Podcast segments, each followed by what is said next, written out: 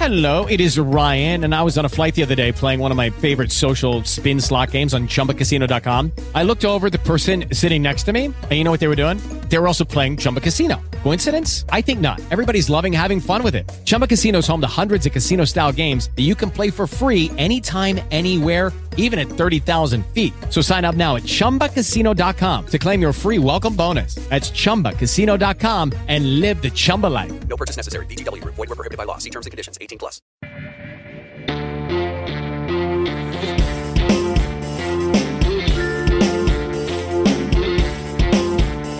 Chegou a hora de pisar fundo. Está no ar a sua imersão no automobilismo. Sinal verde para Lito Cavalcante. Estamos no ar para falar do GP dos Estados Unidos. Meu nome é Cássio Politi. O nosso programa vai ao ar toda segunda-feira no podcast Rádio Paddock, que é gravado aqui na nossa live no YouTube. Ao meu lado, como de praxe, Lito Cavalcante. Tudo bem com você, Lito? Tudo ótimo, Cássio. E você? Tudo bem também, viu que temos inovação aí na live, pelo menos hoje, hein, Lito? Uma Muito bobeirinha legal. de entrada sempre faz, faz a gente se Muito. divertir um pouco. Gostei. Lito. Também, também curti. Estagiário trabalha às vezes. Lito, o fim de semana, fim de semana de prova nos Estados Unidos e uma prova que foi decidida basicamente na estratégia. Acho que é esse é o resumo, né, Lito, que dá para dizer. Dessa vez, estratégia a favor da Red Bull. Essa foi a sua leitura também, Lito? Foi, foi sem dúvida. Foi uma corrida em que os carros estavam eh, muito parelhos em termos de tempo de volta, não em termos de duração de pneus, mas em termos de tempo de volta, e que seria decidido, logicamente, eh, quando, quando acontecem esses casos, né? é é sempre decidido pela posição na pista. Leva vantagem quem vai estar eh, na frente no, na última troca de pneus.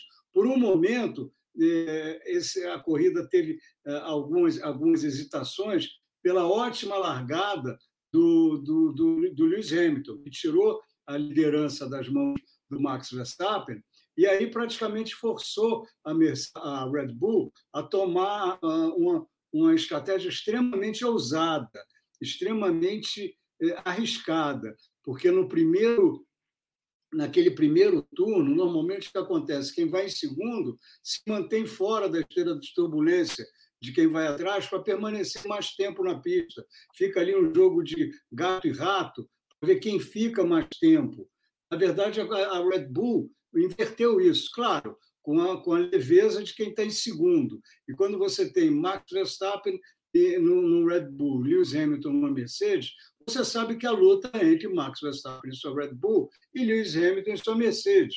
O resto praticamente não, não, não atua, principalmente quando você tem um, um- um Sérgio Pérez eh, que começou, que estava em desvantagem de pneus, porque ele só tinha um jogo de pneus duros novo e todo mundo já sabia que o jogo de pneus duros ali seria crucial e ter dois era importantíssimo, e o Valtteri Bottas largando atrasado. Então, o resto não influenciava.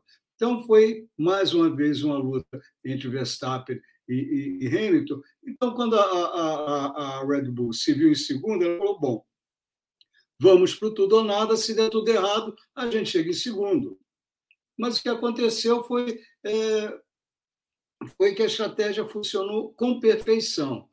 O Verstappen, no começo, nas dez primeiras voltas, ao contrário do que todo mundo faz, se manteve a um segundo ou menos do, do, do Hamilton, começou a botar muita pressão, não uma pressão de pista, mas uma pressão de estratégia, parou na décima volta, ganhou a posição, o Hamilton parou três voltas depois, voltou já atrás do, do, do, do Verstappen, aí acabou a brincadeira.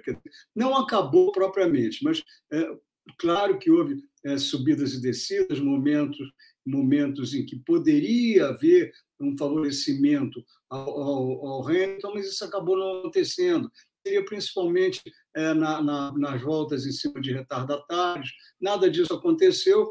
Então, o, o, o, essa tática aí foi é, também ela só se viabilizou pela excelente performance do, do Verstappen, que teve a, a tranquilidade de andar num ritmo suficiente para manter o Hamilton mais ou menos distanciado, ah, a ponto dele ter ainda é, uma, uma, um pneu suficiente para as últimas quatro, cinco voltas. Né? Quem, quem acompanhou a corrida com atenção ouviu uma hora que o Peter Bonington, o, o engenheiro do Hamilton, falou: olha, vai ser decidido nas últimas três voltas. O Verstappen e a Red Bull também sabiam disso. Então, o cálculo deles qual foi? Anda o suficiente para você ter pneus para aguentar as últimas cinco voltas. Uma pressão maior do, do, do Hamilton nas cinco voltas. Como ele já tinha a experiência do primeiro jogo de pneus, onde ele realmente acabou com o pneu, quando ele parou, ele já estava com o pneu na lona, ele já sabia o que fazer para manter pneu, os pneus em boas condições no final da corrida, sem contar que isso também se facilita pelo, pelo, pelo fato do carro estar com menos combustível, portanto mais leve. Então teve isso, foi uma estratégia muito ousada e foi uma estratégia muito bem executada pelo Verstappen e, lógico, pelos engenheiros que passavam para ele o ritmo que ele devia fazer. Olha, agora você tem que tirar 40.5, foi por aí. Então isso ajudou ajudou não, isso foram as chaves dessa vitória. Lito, eu queria então pegar essa análise que você fez inicialmente e é, entrar mais no detalhe em alguns pontos ali. Começar pela largada. É, o Hamilton largou muito bem, acabou passando o Verstappen ali, é, tomou a primeira posição que o Verstappen havia ganhado na, no sábado. É, o que aconteceu ali na largada, Lito? O que, que definiu ali, o que, que aconteceu para que o Hamilton é, tomasse a dianteira ainda na, na, primeira volta, ou nas primeiras curvas, na verdade, né? Foi uma largada espetacular mesmo, Cássio, porque normalmente não deveria ter acontecido isso. Ele estava no lado esquerdo da pista, que é o, do, o lado de menos borracha, porque a trajetória normal dos carros é passar pelo lado direito da pista, portanto, é uma faixa que fica mais emborrachada, portanto, dá melhor tração. Os carros da Red Bull normalmente são superiores ao Mercedes no pulo inicial, porque o motor Honda apresenta o seu torque né, mais, mais rapidamente, é um motor que ganha, ganha potência, ganha aceleração mais rapidamente que o motor da Mercedes, mas o, o, o Hamilton fez a largada nota 10 em 10. Foi perfeita a largada dele, ele não patinou roda um único minuto. O Verstappen também largou bem, mas o Hamilton largou maravilhosamente. Agora, o que salvou mais ainda o Verstappen foi o bom trabalho do Pérez na prova de classificação. O Pérez estava em terceiro. Quando o, o, o Verstappen fez a, a, a, curva 1 por fora do Hamilton, ele já sabia que ele ia ser jogado para fora da pista. Todo mundo que faz a curva 1 por fora é jogado fora da pista. Primeiro, que a, que a pista escorregadia. Segundo, que ninguém dá moleza a ninguém ali. Muito menos o Hamilton daria ao Verstappen. Então, o Verstappen foi lá fora e só conseguiu voltar em segundo porque quem vinha logo atrás dele era o Sérgio Pérez. O Pérez abriu espaço para ele. Senão, ele teria caído para terceiro e aí a história poderia ser um pouco diferente.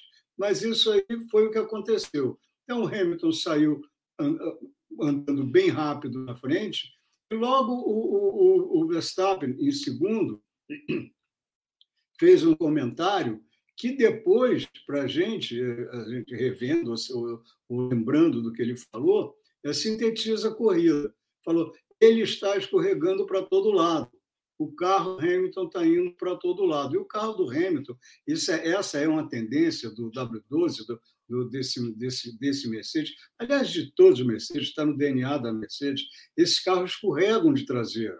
É uma característica muito do, do rake baixo, não tem aderência, tanta, tanta pressão aerodinâmica atrás, quanto tem os carros de, de rake alto, como é o carro da Red Bull. Então, é um carro que vem sempre gastando mais pneu atrás do que o, o, o, carro da Red Bull. E nessa pista, uma pista escorregadia, uma pista ondulada, uma pista acidentada, e com a temperatura altíssima que tinha, aí foi estava claro que o desgaste do, do Hamilton ia ser muito grande, principalmente em pista ondulada, porque é, a, a compressão e descompressão do pneu em alta frequência é o fator que mais a, a, acentua a temperatura, a subida de temperatura de pneus. Então, você tem isso, você tem aquela curva 3 até a curva 9, aquilo ali lembra a The Snake de Suzuka, a serpente de Suzuka, né? aqueles S de alta, o de Silverstone, aquilo ali força muito o pneu, a temperatura do pneu vai lá para cima.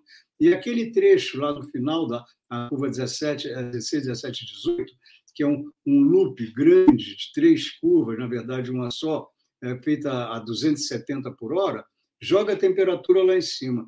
E esse loop é a abertura de um trecho de baixíssima velocidade, em que é fácil é, você é, fazer, fazer distracionar, fazer as rodas traseiras patinarem.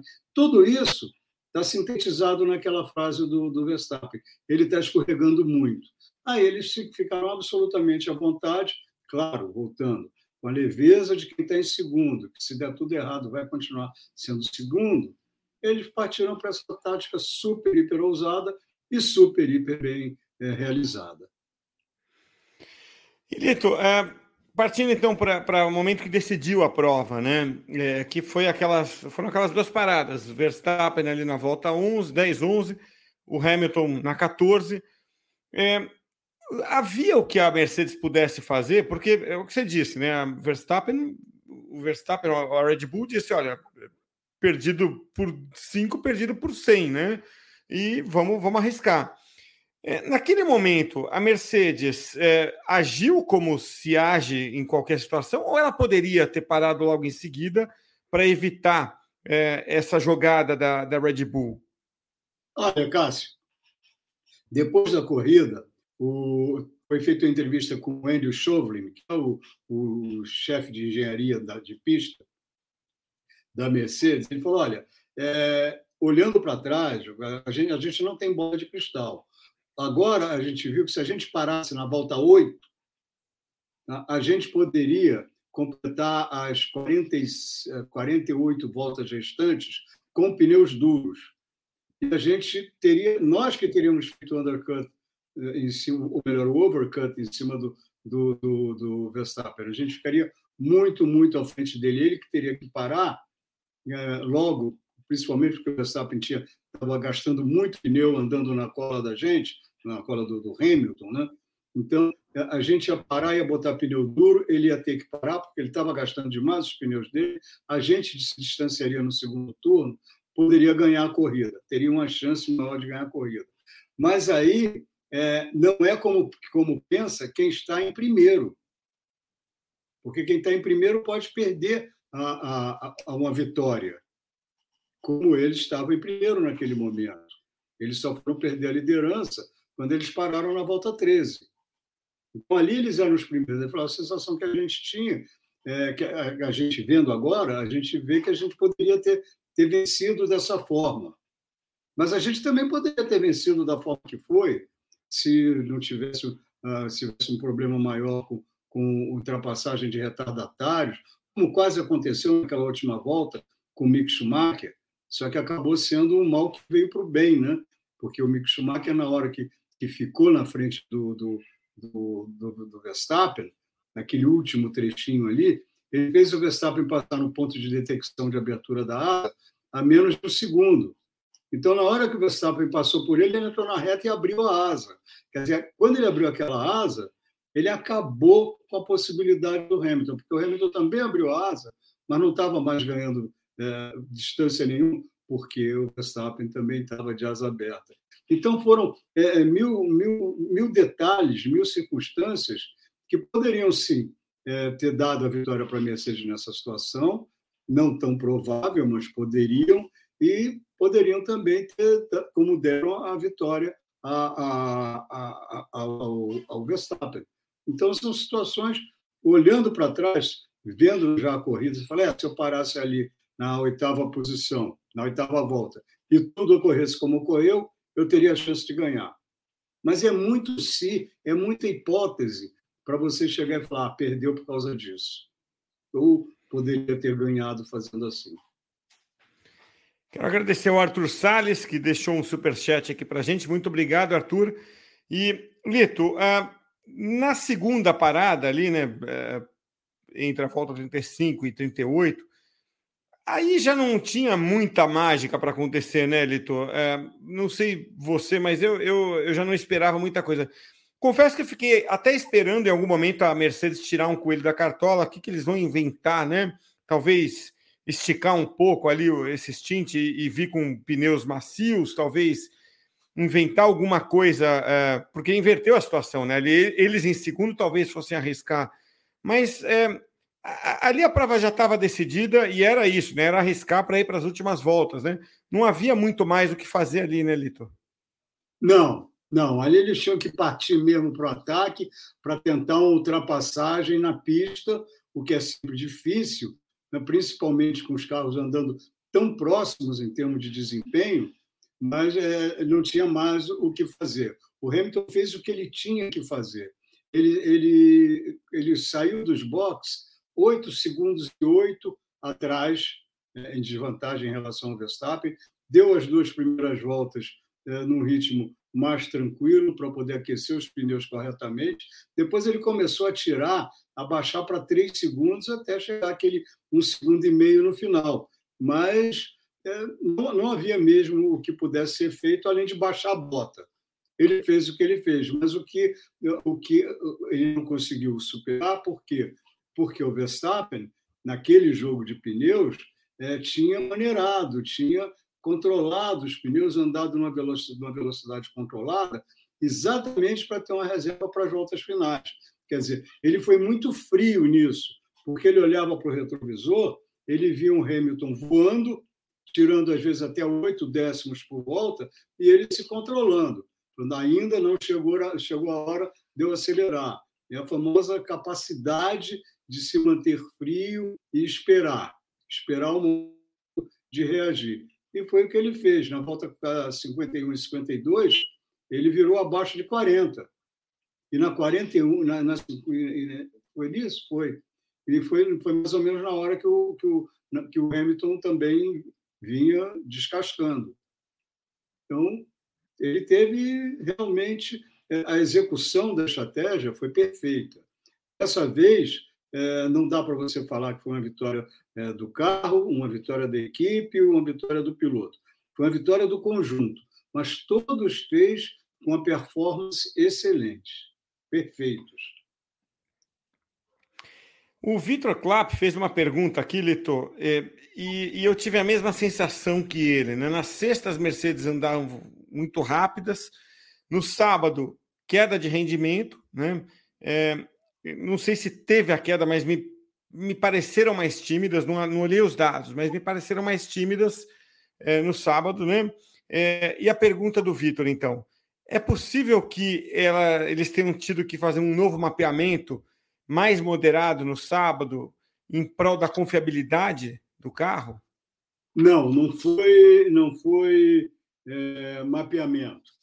Foi é, eles, eles tiveram que levar, é, principalmente a Mercedes, ela teve que elevar o, o, o chassi, o carro em relação ao solo. Primeiro, aquele domínio no primeiro treino foi porque ela estava usando um motor com um mapeamento super, hiper agressivo estava com muito mais potência do que o, os carros da Red Bull. Por isso que, que, o, o, que o Bottas enfiou nove décimos no, no Verstappen.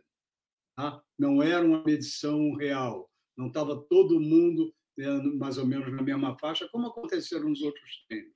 Tá? Mas aquela pista é muito ondulada. Ela, ela é feita em cima de um terreno arenoso. Então, como aconteceu, já aconteceu aqui em Interlagos, Hello, it is Ryan, and I was on a flight the other day playing one of my favorite social spin slot games on chumbacasino.com. I looked over the person sitting next to me, and you know what they were doing? They were also playing Chumba Casino. Coincidence? I think not. Everybody's loving having fun with it. Chumba Casino is home to hundreds of casino style games that you can play for free anytime, anywhere, even at 30,000 feet. So sign up now at chumbacasino.com to claim your free welcome bonus. That's chumbacasino.com and live the Chumba life. No purchase necessary. DTW, void, were prohibited by law. See terms and conditions 18 plus. Okay, round two. Name something that's not boring. A laundry? Ooh, a book club. Computer solitaire, huh? Ah, oh, sorry, we were looking for Chumba Casino. That's right. ChumbaCasino.com has over 100 casino style games. Join today and play for free for your chance to redeem some serious prizes. ChumbaCasino.com. No purchase necessary. Void where prohibited by law. 18 plus terms and conditions apply. See website for details. a pista com o uso vai ficando ondulada, porque o terreno tem sempre uma acomodação. Então, lá acontece, aconteceu isso, e como essa pista está sendo usada desde 2012, uma- não só por, por, por, por Fórmula 1, ali corre de tudo, corre NASCAR, corre Indy, corre uh, MotoGP, corre tu- turismo, GT, tudo corre lá. É uma, como Interlagos, né? a pista vai ganhando ondulação, e ela ganhou muita ondulação. E os carros estavam batendo a ponto de quebrar. Tanto que no, no terceiro treino, o Verstappen parou nos boxes trocou a asa. E trocaram uma asa eh, por outra, asas idênticas, quer dizer, não havia ali um teste de eficiência. Aí veio se perguntar ao Christian Horner por que, que havia, eh, havia sido feita aquela troca.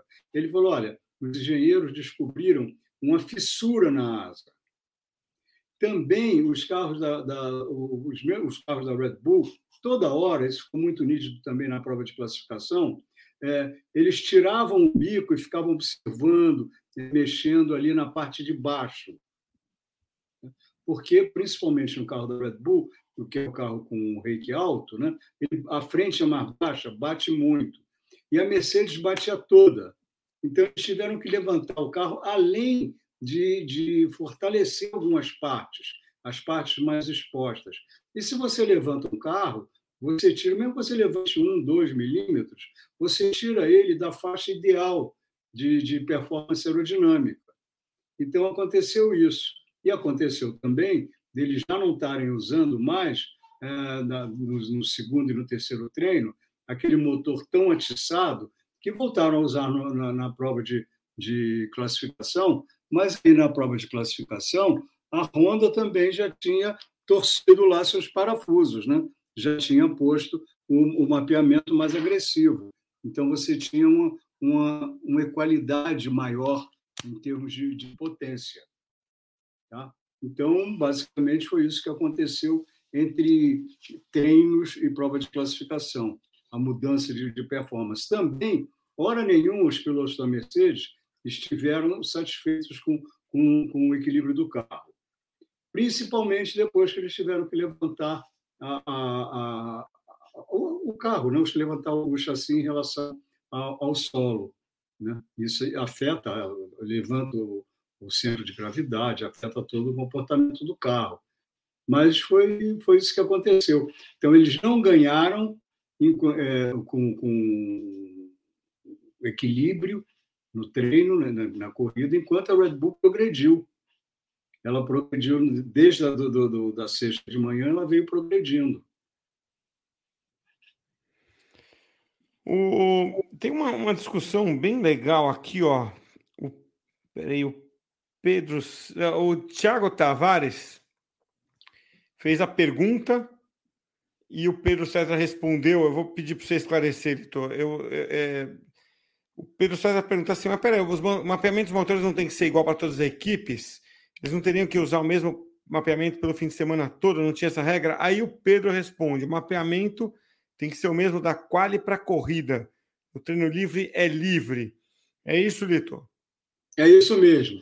É, e não é que, que todos sejam obrigados, por exemplo, se a Mercedes usa o mapeamento, a, Williams é obrigada a usar o mapeamento. Não, o mesmo mapeamento. Não, não é isso. A, a Mercedes é obrigada a fornecer o mesmo mapeamento, desde que, não na primeira corrida, por exemplo, eles tinham um mapeamento é mais agressivo já na Turquia. Na Turquia, eles não eram obrigados a fornecer para os clientes esse mapeamento, mas agora nos Estados Unidos eles já eram. Eles podem ter uma corrida de, de, de defasagem em, em relação à, à, fábrica, quer dizer, eles têm em relação à equipe da fábrica. Então, por exemplo, esse mapeamento mais agressivo que foi usado lá na Turquia só estava disponível para o Bottas e para o Hamilton. Para essa corrida, estava tinha também para os carros da Aston Martin, para os carros da Williams, para todo mundo, e para os carros da, da, da McLaren, para todo mundo que usa o, o, motor Mercedes. Mas se você vai usar ou não ou se você vai aceitar esse mapeamento ou não, quem, quem decide é, é a própria equipe, a equipe cliente. Ela pode até falar, não, não quero. Tá? Pode, pode usar, falar, não vou usar. Ela pode rejeitar de cara. Não há uma obrigatoriedade de utilização do mesmo mapeamento, mas há disponibilidade, sim, depois de uma corrida. E ainda de mapeamento, o Vitor perguntou aqui, Lito, o Party Mode está tá suspenso, já faz um tempinho, né? Mas é até 2026? Está banido. Quer dizer, não é que ele, ele, ele, ele, ele, ele esteja banido. A partir do momento que você tem que usar um, o mesmo mapeamento do Qualify até a, a, a, corrida, não tem sentido você usar o mapeamento do Park Mode, porque aqui era motor aqui. Então não vai aguentar a corrida inteira. Vai gastar combustível, vai forçar o motor demais. Então eles são obrigados a usar um mapeamento que seja bom também para a corrida. Quer dizer, vai usar o mapeamento máximo que é pode ser usado na corrida. Aí esse mapeamento é colocado para, para a prova de classificação. Mesmo assim, é... cara, ah, mesmo assim tem várias regulagens dentro desse mapeamento. Tem várias regulagens, você pode mudar um pouco o, todo, o, todo o, o, trabalho de todo o conjunto. Tem uma hora, por exemplo, na prova de classificação, eles fazem isso e podem fazer também durante a, a, a corrida, que tudo, tudo, tudo trabalha para potência. A bateria não está recebendo nada, está mandando toda a potência direto uh, para a unidade de potência, tudo que ela, que ela recebeu de, de carga elétrica. E tem, na, na, corrida vai estar recebendo também vai estar no, no vai e vem normal. No recebe e no devolve. Vitor, queria falar um pouquinho mais da prova. Você separou aqui um mapa. Bom, quem está acompanhando a gente pelo podcast, a gente vai tentar aqui é, descrever um pouco mais. Quem está com a gente pelo YouTube vai conseguir enxergar o mapa é, que nos traz aqui a velocidade é, média em cada ponto, né? É, bom, você vê ali, especialmente nas retas e nas curvas, né, Lito? O que, que significa Exatamente. isso, Lito? Qual, qual, a leitura que você faz, então, desse, desse mapa? Isso é para explicar, muita gente estava em dúvida, por que a Mercedes era tão rápida na Turquia em relação ao Red Bull, ao ponto da Red Bull não poder fazer nada, e por que não foi, né, chegou a ser até mais lenta durante a corrida, do que a, a, a, Red Bull. Por que isso? Porque esse segredo apareceu é, durante a semana, ficou muito claro, todo mundo viu, é, a suspensão traseira é, da, da, da, da, Mercedes, no, no, momento na reta, a suspensão afunda. Quer dizer, ela, é, o carro, a traseira do carro vai lá para baixo. Com isso, isso o que, que faz? Quando você é, abaixa, isso é uma questão de, de tensão de mola, tá? Você tem uma mola que mais dura, ela logicamente vai abaixar menos ou não vai abaixar, e outra mais macia vai abaixar dependendo da velocidade que se desenvolve. Lembrando que quando você dobra a velocidade, você quadriplica a, a, a pressão aerodinâmica. Por exemplo, você vem a 100 por hora, você tem uma pressão X. Se você vai a 200 por hora, essa pressão passa a ser 4x. Né? Então, é, quando você, esse, quando você é, abaixa, quando ela abaixa, é, diminui tanto o espaço para o ar passar por baixo do carro que ele faz estolar o difusor. O difusor é aquela peça traseira, uma peça que levanta na traseira, que faz o efeito Venturi. Ela acelera a passagem do ar por baixo do carro. Quanto mais depressa passa o ar, menor a, a, a, é, a menor a pressão e você então faz com que a pressão maior que você tem em cima, que está crescendo, uh, quadruplicando com a velocidade, com que faz com, com que o carro abaixe mais. Então, se você abaixa demais o carro, ele estola, faz para de funcionar o, o, o, difusor. Então, você perde pressão aerodinâmica, mas também perde arrasto. Por isso, a Mercedes ganha tanta velocidade em cima de retas longas, né, em relação à Red Bull. Mas quando você estola o, o, o difusor, você perde pressão aerodinâmica.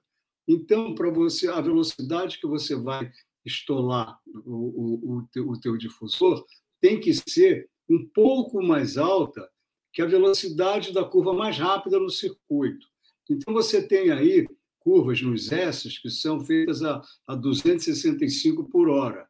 E você tem também aquele loop final ali, é, 16, 17, 18, né, se não me engano, que é feita a 270 por hora, exatamente esse trecho aí que você está mostrando com o mouse, que é feita a 270 por hora. Então, você tem que estourar aí o, o difusor, no mínimo a 271, porque se ele estourar a 270, você não vai ter pressão aerodinâmica nesse loop, porque o carro vai fazer a curva aí só na capacidade mecânica, e aí ele vai perder dezenas de quilômetros de velocidade e vai virar um, um, alvo fácil para qualquer outro carro. Então, vamos dizer que você passa 273 ou 275. Então, é, nessa essa estolagem vai acontecer num ponto muito mais avançado dessa reta longa aqui, ou até da reta dos boxes, e vai ficar muito menos reta para você ganhar velocidade. Tá? Então, por isso, a Mercedes não tinha tanta velocidade de reta em relação à Red Bull. Mas já que você está estolando, você está tirando a, a, pressão aerodinâmica, você está escondendo a asa traseira também, você está jogando o carro lá para baixo, você tem uma outra opção, que não é ganhar velocidade na reta, mas ganhar aderência. Você usa uma asa maior do que você usaria normalmente, porque você vai ter um ganho de velocidade na reta, independente do tamanho da tua asa. Então a Mercedes fez isso para ganhar mais aderência e, com isso, tratar melhor os pneus traseiros. Mas nem assim conseguiu ser é, tão, tão eficiente quanto a Red Bull. Mas convenhamos, ela teve lá na briga até a volta final, ninguém sabia exatamente quem ia ganhar. E se o Verstappen não tivesse é, guiado com toda a precisão que a estratégia impôs, talvez a vitória não tivesse sido dele. Agora, os carros estavam com performance tão próxima, Cássio, é, o que dá para se ver é pela volta ideal de cada um. A volta ideal do Hamilton foi de 1,38,420. A volta ideal do Verstappen foi de 1,38,412. É uma diferença empate de 8 técnico, né? É, empate técnico empatíssimo. Um super, hiper empate. Quer dizer, só na casa dos milésimos de segundo. Aí você vê como foi essa corrida, né? Quer dizer, a, a velocidade que a Mercedes é, ganhou, a estabilidade que ela ganhou, tudo isso ela trabalhou e não teve jeito. Era uma pista realmente que é, todo mundo apostava na Mercedes e não foi o que aconteceu. Por quê? Por causa do asfalto, por causa da temperatura muito grande, muito, muito alta, por essas coisas todas, por todos esses detalhes que a gente falou aí agora. E também todo mundo apostou né, do excelente trabalho do Verstappen e da Red Bull. Quero agradecer ao Arthur Salles por mais um super chat aqui. É, Lito, você falou que todo mundo apostava na Mercedes, então eu vou antecipar um dado que eu ia deixar mais para o final, mas só para ilustrar o que você acabou de dizer. Aí era o resultado do, do, eram as apostas do nosso bolão, que eu sempre tomo como uma, né, uma, um, uma sondagem, uma espécie de uma pesquisa que a gente tem de opinião. É, são sempre ali 150, 200 pessoas que adoram automobilismo, deixando seus palpites. Olha só, para pole position, 71% apostavam no Hamilton, deu Verstappen. 64% apostaram na vitória do Hamilton, né? E 42% na melhor volta do Hamilton foi o único acerto aí. Daqui a pouco a gente fala mais do bolão, mas só para dizer que a sua força de expressão, nesse caso, é, não é uma mera força de expressão, é a pura realidade. Todo mundo apostava no Hamilton, a grande maioria apostava realmente no Hamilton para essa prova, na Mercedes para essa prova é, em muitos casos, leia-se Hamilton quando a gente fala de Mercedes. Lito, é, o, o, bom, para a gente fechar esse assunto de é, Mercedes e, é, é, Red Bull ou Hamilton versus Verstappen, o, foi, foi a chance que a, a, que a Mercedes perdeu de, de equilibrar o campeonato, porque se, ele, se, é, se o Hamilton ganha a prova e dependendo da combinação de melhor volta, é, eu fiz a simulação, agora não vou lembrar exatamente qual, acho que era melhor volta e vitória, eles sairiam dali empatados. Estaria refazendo meu Excel ali. Mas sairiam dali empatados. Acho que era melhor volta e vitória do Hamilton com o Verstappen em segundo. É, é a chance que eles perderam, é, a Mercedes perdeu de, de é, é equilibrar as forças daqui para frente, Lito? É, perdeu sim, perdeu uma chance muito grande. Era um domínio muito grande deles, Cássio. Essa foi a terceira vez desde 2014 no, no, no, no nos motores híbridos, com as unidades de potência, que a Mercedes foi, derrotada nesse circuito. Antes ela tinha sido terceira, antes ela tinha sido é, derrotada. Peraí, terceira ou segunda? É, eu, tenho, eu tenho isso aqui. Ela tinha sido derrotada em 2019 pela 2018 pela Ferrari, com o, o, o Kimi Raikkonen, e eu acho que antes, eu já vou, já vou dizer isso com certeza, eu acho que antes ela só tinha é, perdido é, desde 2000, é, 2014, não, foi a segunda vez que ela perdeu. Ela tinha perdido em 2018. Agora, desde que a Mercedes, desde que a Fórmula 1 corre nesse circuito, ela só tinha perdido em 2013, quando ainda era dos motores. É, o é, Francisco é, disse que é a segunda vez. Eu não tenho dado, é, estou me baseando é. aqui na ajuda da nossa Exatamente. turma aqui. Foi o Walter, Segunda foi, vez. o Raikkonen em 2018 e agora o Verstappen. Mas desde que a Fórmula 1 migrou para lá, para o Cota, para esse circuito, ela venceu, ela só não venceu em 2013 com Vettel, com Red Bull, ainda com motor V8, aquele 2.4, antes dos motores atuais, e, e, tinha perdido também com, com o, o Raikkonen. Quer dizer, em todas essas provas, desde 2012, ela, só, ela agora veio perder pela terceira vez. Quer dizer, era um domínio realmente absoluto. Mas esse ano também está sendo pródigo em desmentir os, as histórias, né? Desmentir os resultados históricos. Né? Então, aconteceu aí. Vamos ver o que acontece daqui para frente, né? porque é, se você for olhar por esse aspecto, México não é que vai dar Verstappen, México vai dar Verstappen com Pérez em segundo por causa da, da, altitude, que favorece muito o motor Honda e desfavorece o motor Mercedes. Isso por causa das dimensões do turbo. É, como lá o ar é rarefeito, você tem 20% a 25% a, a menos de oxigênio, lá é, os turbos é que tem que, que compensar esse, esse ar mais, mais, mais rarefeito. Ele tem que jogar mais ar para dentro do motor. E o turbo da Mercedes é um turbo maior, ele tem mais inércia, ele custa mais a, a ganhar, a, a, subir de giro, né?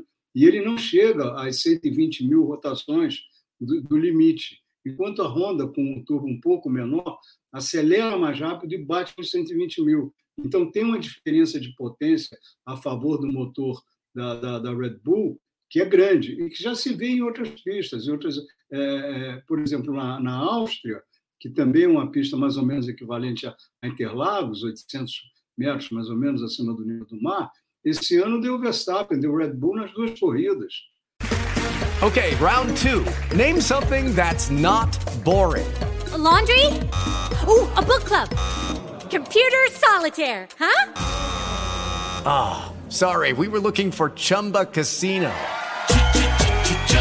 That's right. ChumbaCasino.com has over 100 casino style games. Join today and play for free for your chance to redeem some serious prizes. ChumbaCasino.com. No purchase necessary. Full prohibited by law. 18 plus terms and conditions apply. See website for details.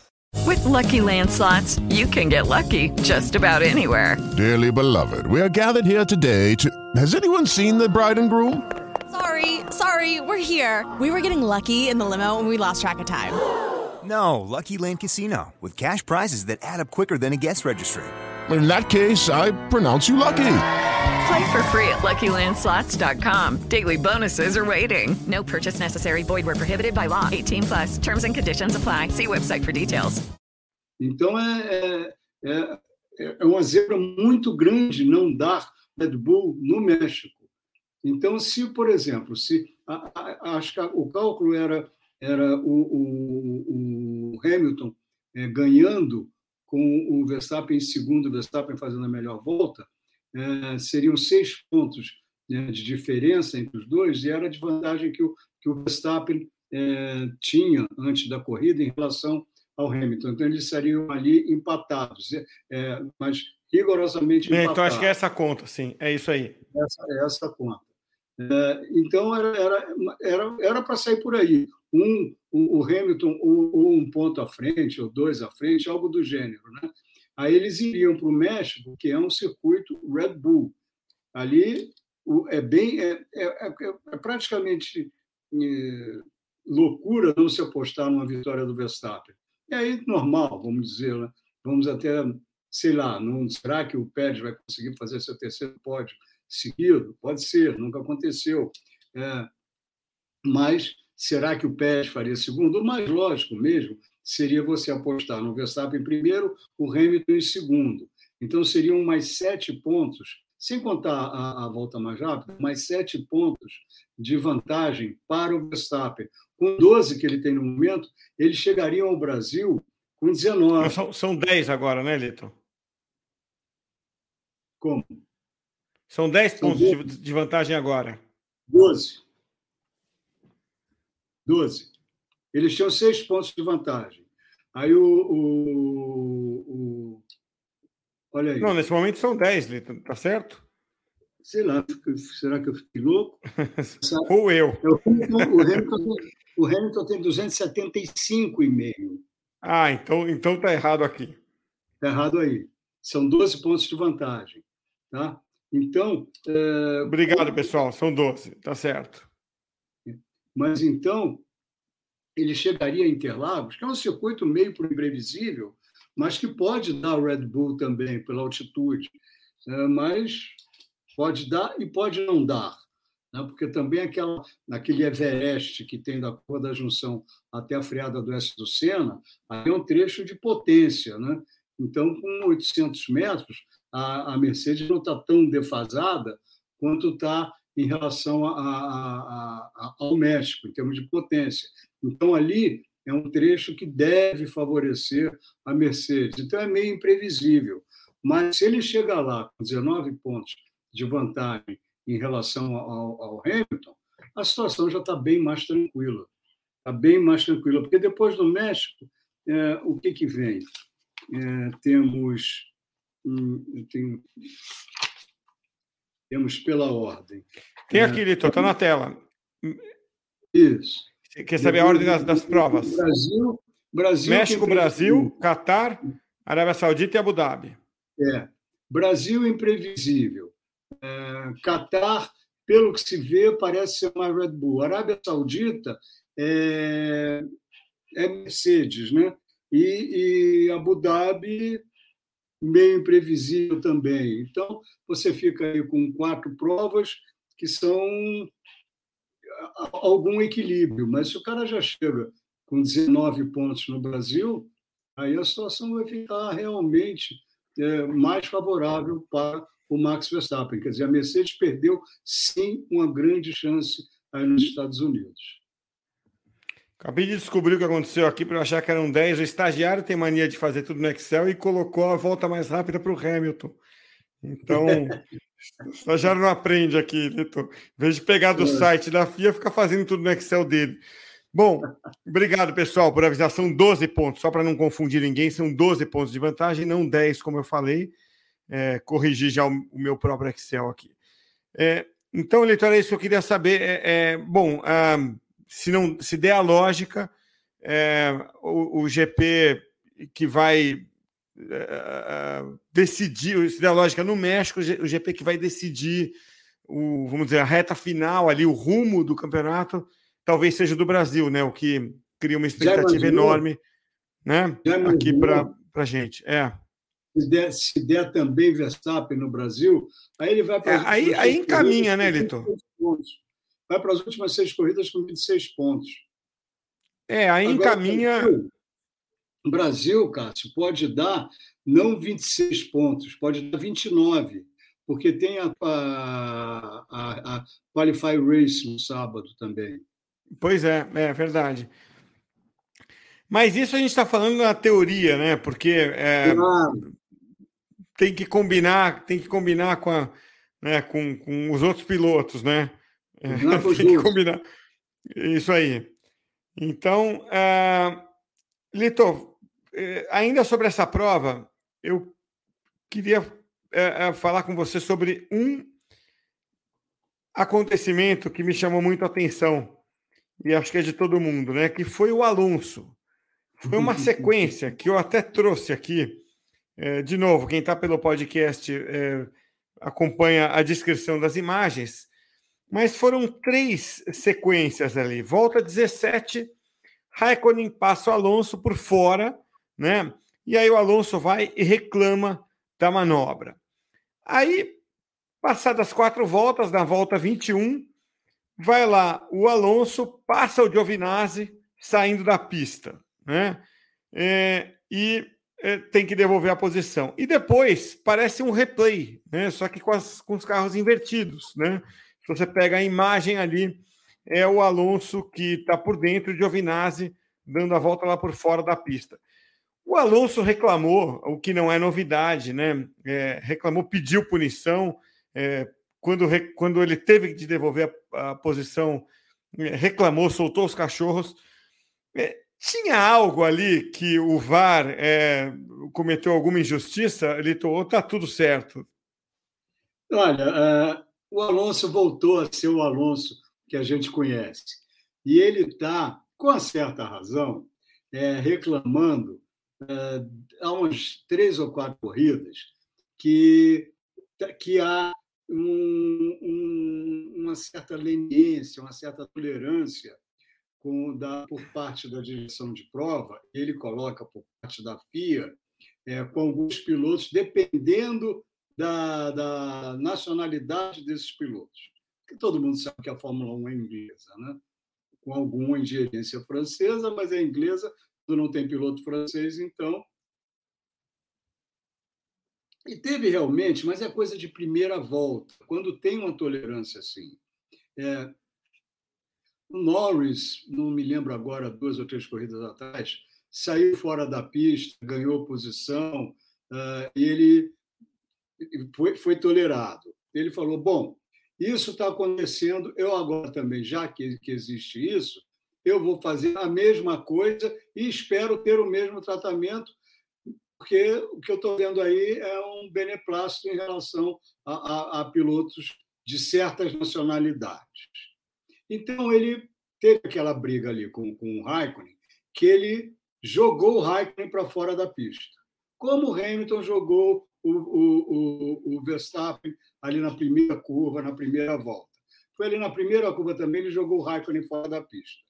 Só que o Raikkonen foi lá fora, passou dos limites de pista, não por sua própria escolha, mas foi empurrado, foi induzido. Ele se manteve, forçou ali o retorno, ganhou a posição de volta, passando o, o, o Alonso fora do limite de pista. Aí o Hamilton falou: ele me passou fora da pista. Mas só que ele tinha sido induzido, ele tinha sido empurrado. Não foi uma atitude que ele, que ele chegou e, e fez intencionalmente.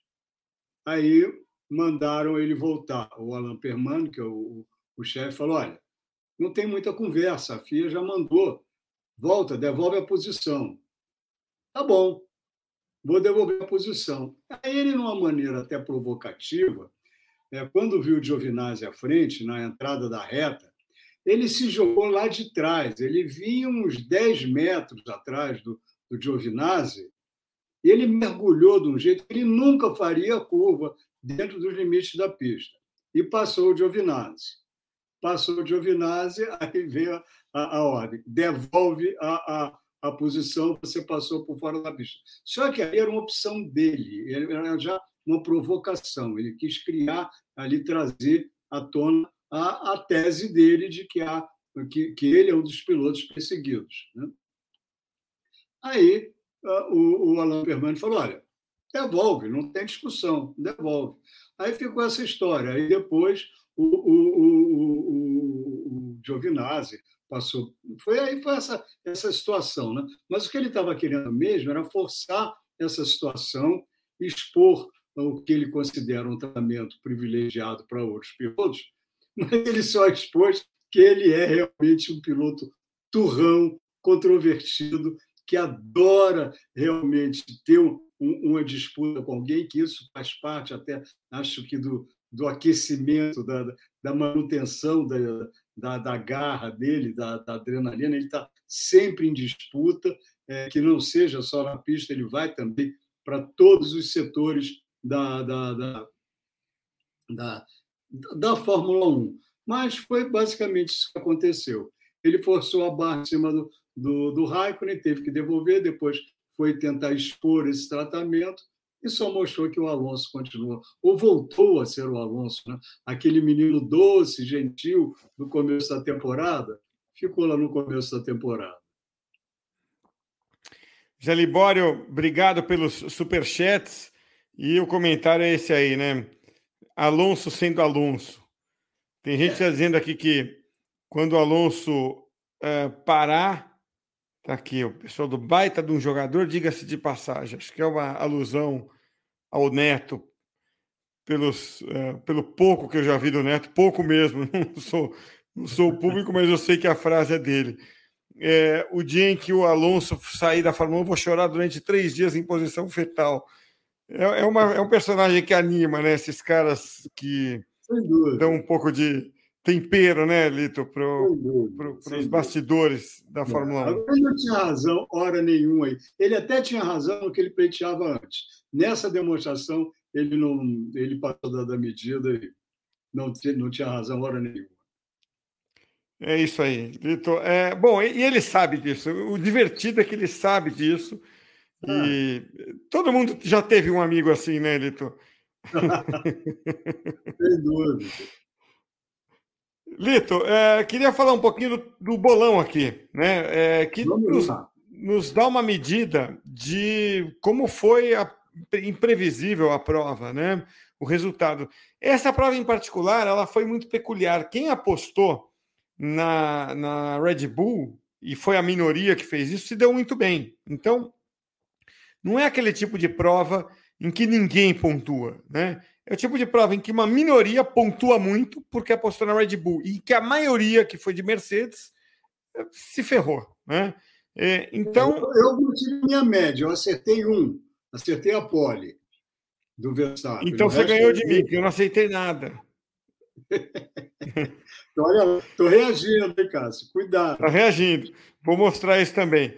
Então, Lito, olha só, vou começar por aqui. A imprevisibilidade, né? Que a gente mede por aí, né? Quando você tem máximo de 15 pontos, você é, vê que a média foi 4,3, né? Então tem GPs aqui, por exemplo, Áustria, Estíria, que era né, a barbada do bolão, e a da Red Bull e deu, né? Então ali teve 8 pontos de média. Agora 4,3. Um pouquinho mais, né? Mas não é como na Holanda também, que era meio previsto que ia acontecer. Então, foi um GP com algum grau de dificuldade para acertar, né? Mas é o que eu estou dizendo, né? Teve gente, sete pessoas fizeram 15 pontos, né? É, então, tá aí. Uh, sete vencedores, tem alguns que estão sempre conosco ao vivo na live, né? Outplayer, Juninho Cury, estão sempre com a gente, Danilo, César Pereira está sempre com a gente aí. Parabéns aos que acertaram. Teve muita gente fazendo 14 pontos, que, ou seja, só errou é, a volta mais rápida, por exemplo, muitos com 13 pontos e muitos com zero, né? ou um ponto só, meu caso, seu caso. Então, é, esse foi o resultado, né? Teve 160, 158 participantes nesse fim de semana. E está aí a classificação, Lito. É, continua em primeiro Eduardo Silva, em segundo Eladio Duarte, em terceiro Juninho Cury, eles disputando Alexandre Neto e o nosso amigo Tononi, que hoje não deu as caras é, na quarta posição. E quem quiser ver as posições completas, vai lá no litocavalcante.com.br, acompanha tudo que está lá. Milito, a gente está assim, ó. Você encostou agora, viu? É, eu estou na 68 posição Eu estou considerando ali, eu estou em 68 junto com outras pessoas, você está em 82 junto com outros, mas só dois pontinhos de diferença, Lito. Então temos uma corrida, uma disputa particular aí. Agora para o resto do ano. Tá? Vai, vai animar, Lito. Vai animar. Vai, vai. Estamos ali numa, sei lá, numa AlphaTauri, talvez. Algo, algo do tipo. Ah, que isso, que isso. Estamos bem para trás. Estamos bem para trás. Uma Alfa Romeo. Uma Alfa Romeo, pode ser. Então, é, esse é, o, esse é o, o resultado do bolão. Quem quiser acompanhar mais, vai lá em litocavalcante.com.br. Você já pode deixar seu palpite para o próximo bolão, o próxima prova, né? Que você eh, vai acompanhar é o GP do México, mas pode também fazer já para o Brasil, para o Catar, para as outras. É, não custa já registrar um palpite de segurança ali, né? E especialmente para a próxima no México, que o Lito já deu a letra aí, é uma prova que está mais para Red Bull e vamos ver é, o que vai acontecer. Mas é a chance de, a, se der a lógica, né, de pontuar bastante. Então, pessoal, vai lá, se cadastra e é, é, participa. Lito, eu só queria deixar aqui uma última imagem das, da minha apresentação, que Vamos tem um, um perfil no Instagram que eu acho muito divertido, que chama Fórmula One Troll, né? E eles têm ótimas tiradas ali.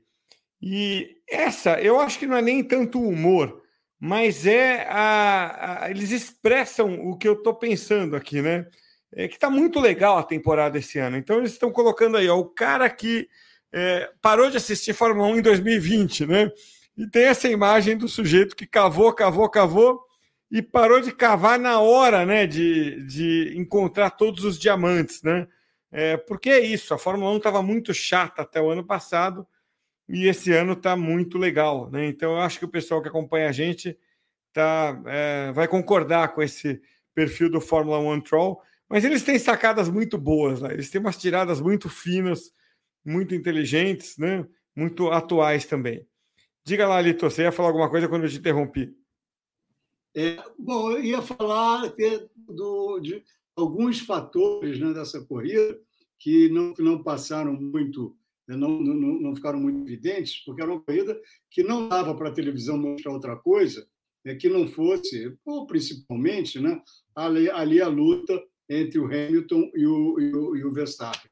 Mas a se destacar a belíssima atuação do Pérez, que estava sem água desde a primeira volta, quer dizer, não é brincadeira, uma temperatura altíssima, ele teve uma atuação perfeita, e, e, isso também se deve ao fato, desde a Turquia, quando ele subiu ao pódio já também, que ele se desligou do acerto do, do, do Verstappen. O, o, carro do Verstappen é um carro muito nervoso, um carro com a traseira muito muito reativa, muito rápida, né? E ele não ninguém consegue guiar um carro aquele. São raros os pilotos que conseguem guiar um carro como aquele, né?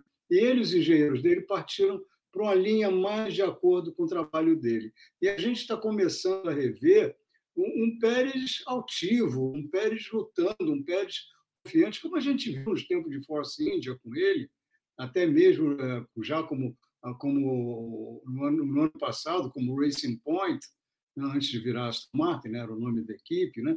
Um piloto que ganhava corrida, eventualmente, mas ganhava, que fazia uh, seus bons resultados, ele está de novo vindo muito bem. Outro destaque positivíssimo, Charles Leclerc. Charles Leclerc fez um quarto lugar brilhante na prova, na prova de classificação. Ele foi quinto, acabou largando em quarto, chegou em quarto também. A Ferrari mostrando uma evolução que, digna de aplausos. E olha, dá para imaginar o que vai ser o ano que vem com essa com a evolução que a Ferrari teve nesse novo é, regulamento, o motor que ela está tá vindo muito, muito bom, e ela até agora é, só fez mudar mesmo a parte de, do, do, sistema de recuperação de, de, de, energia, quer dizer, mudaram a voltagem, passou de 400 volts para 800, o que, na verdade, as outras equipes, as outras fornecedoras de motores usavam, as outras é, fabricantes de motores já usavam, a Ferrari não usava. Então está um motor crescendo, está um motor já próximo até melhor que o motor Renault, então está tá vindo. Pode ser bastante bom também. E um ótimo resultado do Daniel Ricciardo, que teve o tempo inteiro na frente do Lando Norris, né? e do Tsunoda. Yuki Tsunoda voltou a marcar pontos com o nono lugar dele, e pela segunda vez numa corrida, ele dá muito trabalho a uma Mercedes. Na, na corrida da Turquia, o Hamilton cortou um dobrado para passar por ele, mas dessa vez foi o Bottas não é que cortou um dobrado para passar, não. Cortou o dobrado e não passou. Só foi passar bem, bem depois, com troca de pneus, com essas coisas. Então, parece que agora, finalmente, o, o japonesinho está aprendendo, está pegando o rumo dele e, olha, é um piloto para se observar, porque ele mostrava bastante velocidade na Fórmula 2. Mas foi uma corrida com muitas atrações e principalmente essa lá na frente. Belíssimo grande prêmio. Tomara que a Fórmula 1 não pare de ir aos Estados Unidos. Porque, além do mais, a gente tem a chance de ver o Shaquille O'Neal ao lado do pódio, lá embaixo do pódio, e ainda mais alto do que o, o, o Verstappen, que tem 1,81m, que estava no degrau mais alto. Aí você tem noção de, da altura. Né? Ali não é mais altura, ali já é altitude, né? São dois metros e 14 é do Shaquille O'Neal. É isso. O americano sabe fazer evento, a gente sabe disso. Ah, é, é, uma, é uma habilidade, uma, um talento que o americano tem. Bom, eu, eu vou todo ano, pelo menos uma vez, a um evento da minha área né, profissional. É, é, é impressionante é, como, como eles têm essa cultura né, de, de é, fazer, às vezes, uma coisa que nem é tão é, é, é, é, nem deveria ser tão chamativa, não é o caso da Fórmula 1, estou falando de outros, outras atividades, mas eles fazem ali uma festa em volta que vira um negócio realmente espetacular.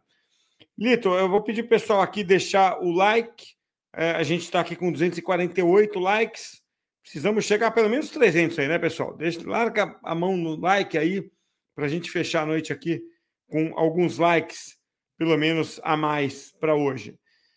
Então vamos fechar aqui com algumas perguntas que eu fui colecionando durante a transmissão. É, você falou aí da Ferrari rapidamente, e o José Libório tinha perguntado aqui justamente sobre a Ferrari. Ele deu uma entrevista com o Binotto dizendo que a equipe volta a disputar título só em 2025. É, é uma expectativa, uma perspectiva meio pessimista, tá jogando para a plateia, ou, ou, é isso aí mesmo, hein, Leitor? Eu diria que é cautelosa, né? Eu diria que é cautelosa, mas eu tenho certeza que não é a expectativa real dele.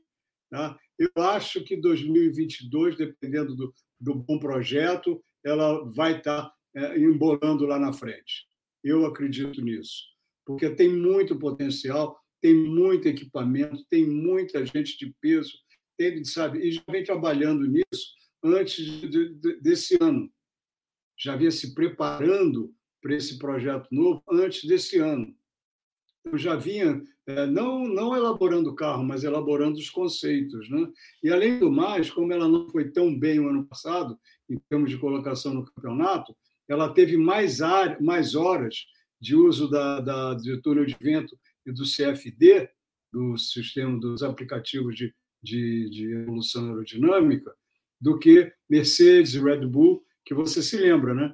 Primeiro tinha menos do que o segundo, que tinha menos que o terceiro, menos que o quarto, e foi assim. Quem mais tinha, quem mais teve é, disponibilidade de uso, horas de uso permitidas, foi a Haas, que é um, uma equipe que também vale a pena prestar, prestar atenção no ano que vem, né? Porque além do mais ela recebeu muitos engenheiros de peso da Ferrari que a Ferrari teve que dispensar por causa do, do, do controle de custos, né? do teto de gastos. Então, eu acho que sim, eu acho que a Ferrari vai vir bem no ano que vem. Ela está com um motor inteiramente novo para o ano que vem. Tinha uma pergunta, não me lembro de quem, acho que foi do Francisco Nascimento, né? se os motores eh, já estão congelados. Não, o motor vai ser congelado no ano que vem. Vai ser motor novo da Ferrari. E estão falando que é um motor bem revolucionário. Vamos ver o que vai acontecer, mas eles estão confiantes. Vitor, o Sandro José é, perguntou o seguinte: essas punições do Bottas é, podem ser teste de componente para, é, se necessário. Deixa eu ler a pergunta que fica mais fácil, né? Essas punições da Bottas podem ser testes de novos componentes para, se necessário e se for muito vantajoso, mudar também para o Hamilton depois? Não, porque os componentes de, de, de desempenho são proibidos. É, é realmente uma preocupação da, da, da, Mercedes com a confiabilidade de seus motores. Aí é, especula-se muito, Cássio, não se sabe direito o que é, só sabe dizer direito quem está dentro da Mercedes, mas o fato é que o Bottas já chegou ao sexto motor e o limite são três motores.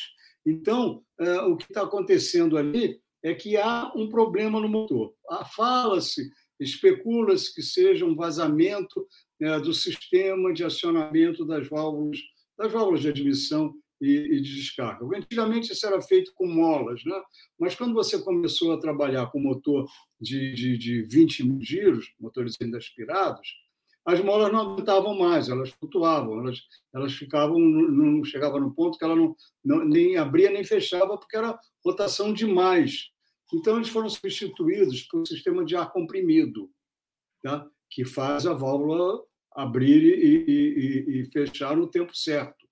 Então, o que acontecia, ah, o que acontecia quando a válvula, a, a, a, a válvula flutuava é que a, a mola se quebrava, a válvula caía, ficava sempre aberta, na hora que o pistão subia, batia na válvula e a, e a válvula e a motor, tudo aquelas explosões, aquele espetáculo pirotécnico na pista. Né?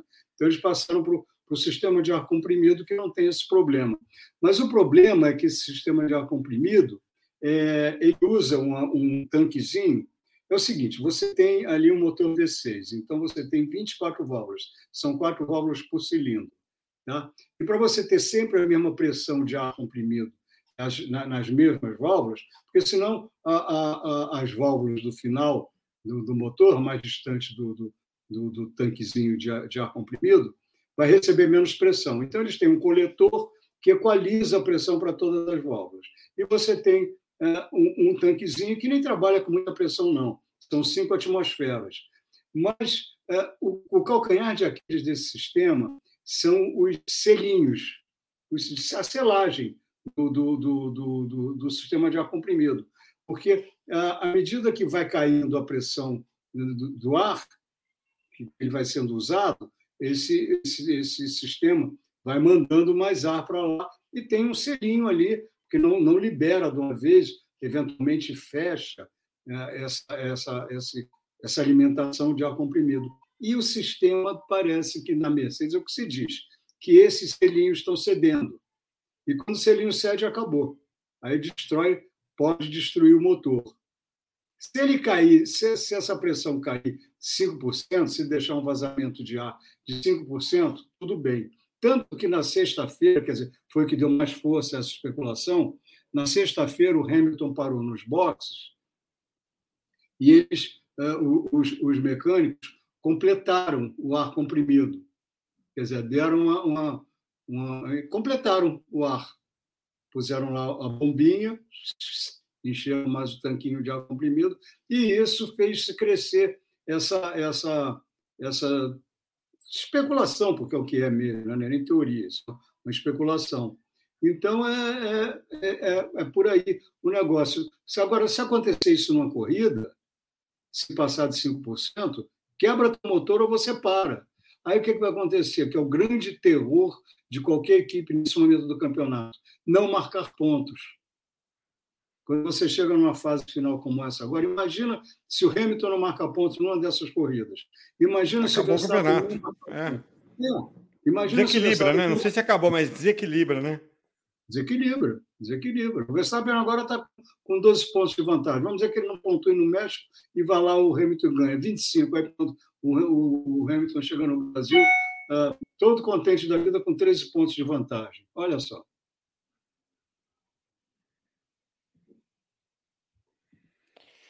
Então é esse o, o, o, o problema. maior. Né? Litor, e para a Então- gente fechar, o Arthur Salles tinha perguntado se, é, ainda nessa linha dos motores da Mercedes, é, é verdade que tem apresentado micro rachaduras? Não. Ninguém sabe. Aí que está o negócio. Tudo isso que eu falei também pode não ser nada disso, Cássio.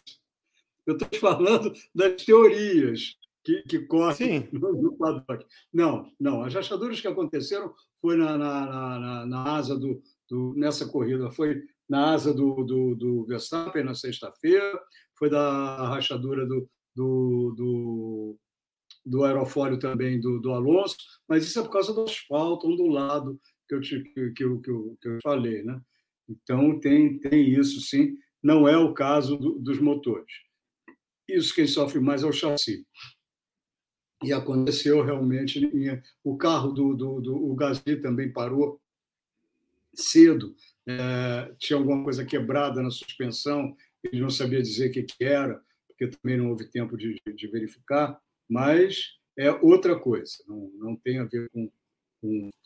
Quer dizer, não tem teoria nesse sentido, não tem especulação nesse sentido. Tá ótimo. Litor, é, vamos ficando por aqui. Algum destaque da sua parte, Litor, para fechar? Ah, só para dizer que o automobilismo brasileiro teve uma a melhor notícia que podia ter na semana passada, é que nós vamos ter a Fórmula 4 Brasil. Fórmula 4.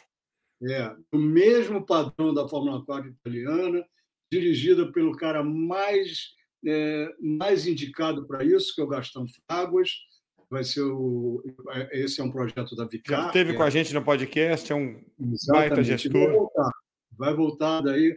eh, Agora ele está na, na, na Espanha, cuidando lá do Matheus Ferreira, uma nova promessa do kart, né? Que São tá 16 indo carros, né, Litor?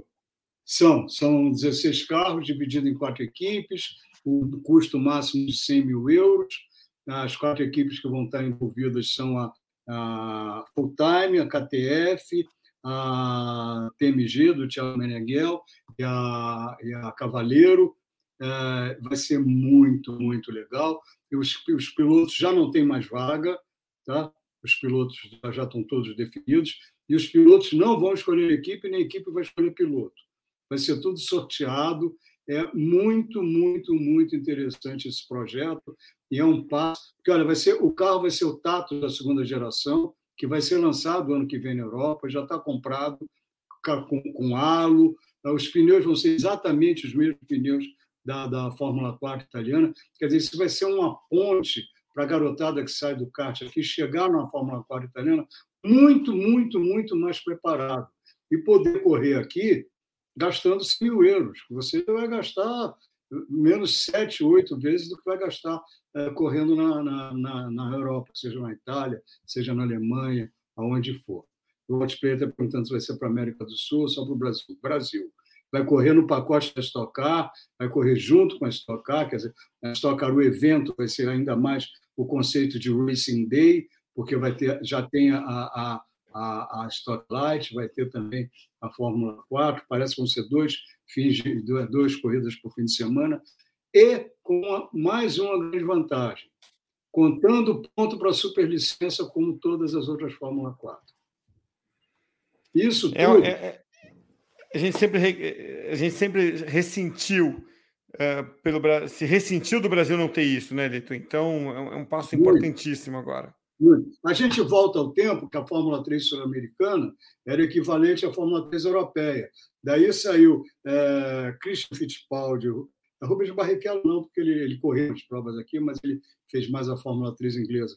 Mas saiu Tony, eh, saiu, saiu Hélio Castro Neves, saiu Cristiano da Mata, saiu tanta gente boa. O Oswaldo Negri também fez aqui ah, os seus melhores anos de Fórmula 3. Muita, muita gente boa eh, saiu daqui dessa categoria, sabe? Fez, fez carreira, o maior ou menor sucesso no exterior, né? Então é, é, é, é muito, muito, muito importante isso. Legal, vou terminar com um destaque aqui. Dois, vai. O pessoal está nos eh, saudando aqui porque chegamos aos 300 likes. Muito obrigado. E Obrigado, a minha, a minha amiga Fabiana Fradiaco, ela é diretora de marketing do Instituto Ayrton Senna, uma amiga muito querida, viu, Lito? É, ah, me pediu para divulgar aqui que tem a, a, exposição do Ayrton Senna no Shopping Vila Lobos. Vou dar um pulo lá amanhã. É, é ingresso gratuito. Tá difícil pegar os ingressos. Quem, quem quiser, vai lá pelo Simpla. Você tem que. É gratuito, mas você tem que reservar o horário, né? Consegui reservar o meu para amanhã, vou dar um pulo, depois eu conto o que, que eu achei. Tá? Mas é, é uma exposição do Senna. Eu ainda acredito que a maioria goste aqui do, do, de um tal de Ayrton Senna aí. Então vou dar um pulo lá. Para mim não fica longe, para você também não, né, Lito? Vou dar um pulinho não, lá amanhã não. e depois eu conto. É no, no, no Vila Lobos, o shopping, não o parque. No shopping Vila Lobos, no estacionamento. E amanhã eu, eu garanto que, que amanhã eu vou botar no ar uma, uma entrevista que eu fiz na, na semana passada com Tony Canaã. Vale a pena ver. Ele é muito legal, ele é muito gente boa, vale a pena ver. Então, tem algumas coisas aí é, que vão me ocupar, mas eu vou lá, sem dúvida, essa semana. Vou dar um pulo lá, se eu conseguir entrar aí pelo Simpla, né? É isso aí, vamos prestigiar, porque acho que é o resgate ou a manutenção da memória do, dos esportistas, né? É, e, e, nesse caso, claro, do esporte que a gente cobre acompanha aqui, mas é, é, isso, a gente precisa preservar a memória de esportista, artista, enfim, pessoas que é, marcaram época, marcaram história, e é, eu, eu, eu, pelo menos, costumo sempre prestigiar esse tipo de, de evento. Então, Lito, é isso. A gente na próxima semana, no meio do feriado, está de volta aqui, mas é, dessa vez eu vou estar tá aqui. Né? Agora, até, até o fim do ano, eu não tenho mais, mais nenhuma ausência programada. Obrigado. Obrigado. Então é isso, pessoal. A gente, semana que vem, está de volta aqui. Boa semana para todos e até lá. Valeu, Litor. Um abraço para você. Valeu, até semana que vem. Valeu, valeu, pessoal. Obrigado aí pelo apoio. Muito legal estar aqui com vocês. Até a próxima.